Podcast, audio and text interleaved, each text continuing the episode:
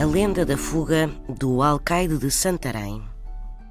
Sobre a tomada do castelo de Santarém aos mouros, reza uma lenda que assim se conta. O então alcaide moro terá abandonado o castelo apressadamente ao ver que Afonso Henriques tinha vencido as muralhas.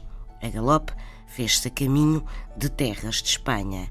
O emir de Sevilha que, desde a Torre do Ouro, observava a investida cristã, ao avistar o alcaide de Santarém, terá dito aos cavaleiros que o rodeavam: Estão a ver aquele cavaleiro a galope? É o alcaide de Santarém. Caso pare no rio para dar de beber ao cavalo, então quer dizer que Santarém foi tomada.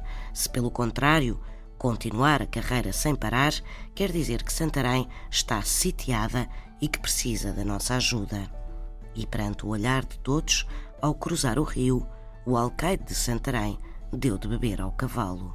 Santarém tinha sido reconquistada pelos cristãos. São histórias assim mesmo.